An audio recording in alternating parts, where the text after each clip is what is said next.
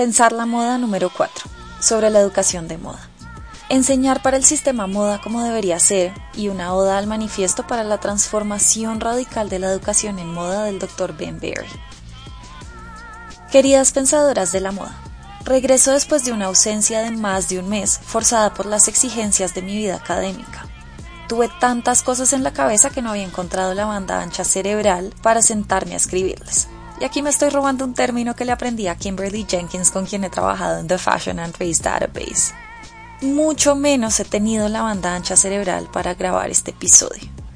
Pero después de un fin de semana de desconexión que me obligó a reflexionar sobre mi vida y mis prioridades, decidí volver a abrir el espacio para esto. Y espero no volverlo a abandonar sin previo aviso por tanto tiempo. Todavía no he terminado de explicar la lista de estrategias para entender mejor la moda latina que introduje en la primera edición de este boletín, pero hoy me aparto un poquito de ellas para compartir algo que ha estado ocupando mi mente durante las últimas semanas.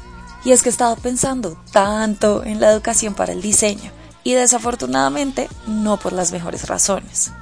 El fin de ciclo en la universidad donde enseño fue hace un par de semanas y fue mi primera experiencia en persona de una semana de entregas para estudiantes de diseño. Debo confesar que salí un poco traumatizada de esa experiencia. Las y los estudiantes prácticamente se dormían en clase de todas las noches en blanco que habían pasado durante la semana. Dejaban de asistir a sus clases porque tenían que montar las exposiciones de sus proyectos finales para otras clases, y en general se sentía un estado colectivo de agotamiento. Mientras tanto, profesoras y profesores exigían que las y los estudiantes estuvieran en todas partes al mismo tiempo que completaran proyectos perfectos sin tiempo suficiente y que aún así mantuvieran la compostura para presentarlos como si fueran profesionales con años de experiencia. Decir que el estrés colectivo de esta semana me conmovió es poco. Realmente me sentía frustrada e impotente. Me dio hasta mal genio. Como profesora de una universidad privada, sentía que lo único que estaba haciendo era contribuir a todo lo que está mal con la educación en el diseño. ¿Debería renunciar entonces? Pero al mismo tiempo, soy de las que cree que todas tenemos agencia para ejercer cambios pequeñitos que eventualmente llevarán a transformaciones más sustanciales. Debe haber algo que pueda hacer, ¿cierto? Por lo general, ese algo para mí requiere pensar bastante y hablar al respecto. Así que decidí compartir mis reflexiones con una profesora mayor con quien codicté una clase de proyecto y con nuestras asistentes. Esa clase ha sido particularmente difícil para mí porque no logro terminar de entender la pedagogía que hay detrás de ella. A veces siento, y esto aplica la verdad para la educación en diseño más generalmente, que los estudios están diseñados para que quienes ya saben diseñar alcancen el éxito. Y todas las demás personas van a salir sin aprender nada ni avanzar en sus procesos. Yo, por supuesto, me encuentro dentro de este grupo de las demás personas, al ser una historiadora que terminó en una facultad de diseño sin tener formación real en la disciplina. Cuando expresé mis sentimientos, parece que las asistentes, que son diseñoras en formación, entendieron algo de lo que dije y apoyaron algunas de mis ideas, pero la otra profesora no parecía tener la capacidad siquiera de concebir formas distintas de enseñar para el diseño. Como profesoras es común que repitamos las fórmulas que nos han sido transmitidas de generación en generación, pero eso no quiere decir que funcionen. Y si hay algo que he aprendido en la poca formación que tengo en pedagogía, gracias a mi paso por Parsons y William and Mary, las y los profesores por lo general fuimos estudiantes sobresalientes. Sabemos lo que hacemos, nos gusta aprender. El paso por el sistema educativo es relativamente fácil para nosotras. Pero no todas las personas que recibimos como estudiantes son así, y no podemos simplemente asumir que van a aprender tan fácil y rápidamente como lo hicimos nosotras, con los mismos métodos que pocas personas se han atrevido a cuestionar e intentar cambiar. Entonces regresé con mis ideas y reflexiones a mis estudiantes, aunque en otra clase. Habíamos estado hablando sobre el rol del diseñador y cuestionando la superioridad que percibimos entre quienes han pasado por sistemas universitarios versus quienes son llamados artesanos sin educación entre comillas formal.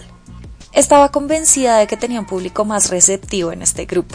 Así que después de las reflexiones finales, les dije que se aseguraran de comer y dormir bien durante esta semana. Su salud física y mental es mucho más importante que sacar una buena nota. Es hasta más importante que pasar la materia y todo lo que recibí fueron risas. ¿Realmente es tan chistoso mi comentario? ¿Absurdo? ¿Una locura total? Toda la situación a mí me parece surreal. pero, al mismo tiempo, refleja tanto sobre el estado actual del mundo del diseño y nos dice tanto sobre un sistema moda en el que se le exige a diseñadoras y diseñadores que creen sin parar, que produzcan para el hambriento mercado de consumidores imposibles de satisfacer. Esa naturaleza depredadora del sistema moda global de hoy en día se basa sin duda en el elogio del individuo propio del neoliberalismo. Y creo que también tiene mucho que ver con lo que concebimos como el trabajo duro, que por lo general implica la confusión de la vida personal con la profesional y la explotación constante prácticamente en todas partes. Todo esto merece ser discutido más a profundidad, pero lo dejaré para otro momento. La educación en la moda y el diseño no está separada del sistema moda.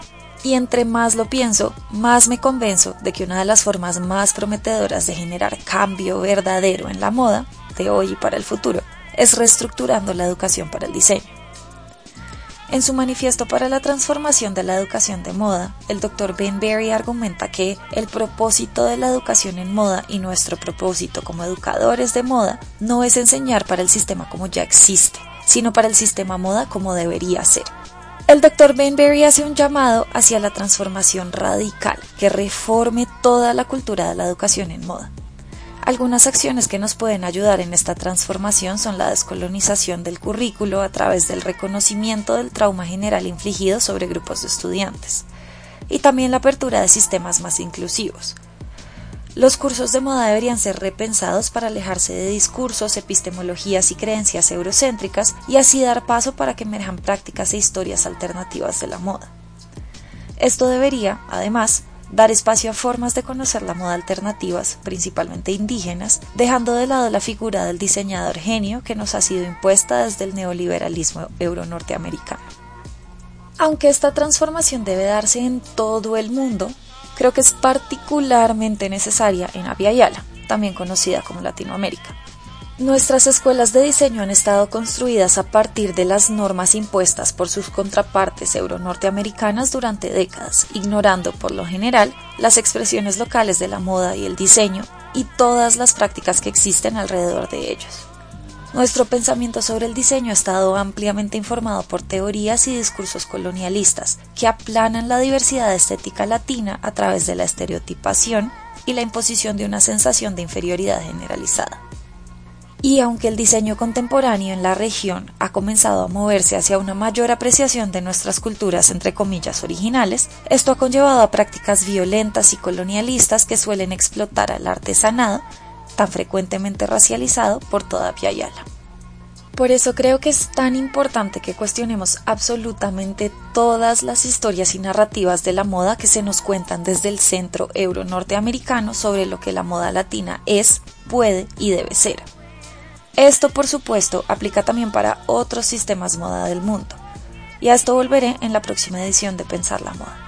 Mientras tanto, quería preguntar por sus ideas, reflexiones y estrategias que se les ocurran para reformular la educación en la moda y el diseño para un futuro mejor y ojalá decolonial. Por favor, compártanlas en los comentarios.